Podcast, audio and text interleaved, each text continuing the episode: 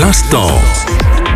L'instant bande dessinée. Bienvenue, c'est Fabien avec vous pour évoquer aujourd'hui la BD Passé à l'Ouest par Julien Solé aux éditions Locus Solus.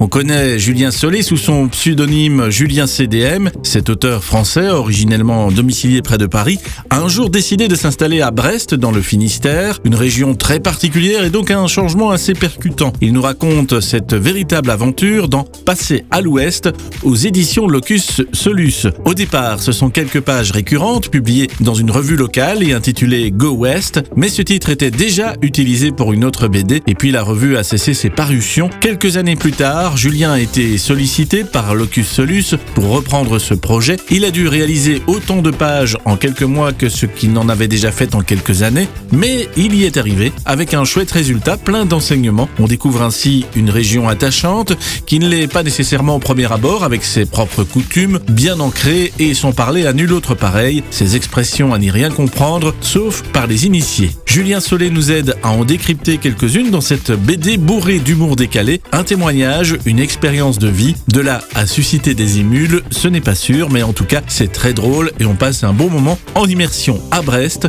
Passer à l'ouest, c'est par Julien Solé aux éditions Locus Solus. Une découverte et un commentaire signé Marc Descornet. Merci à lui.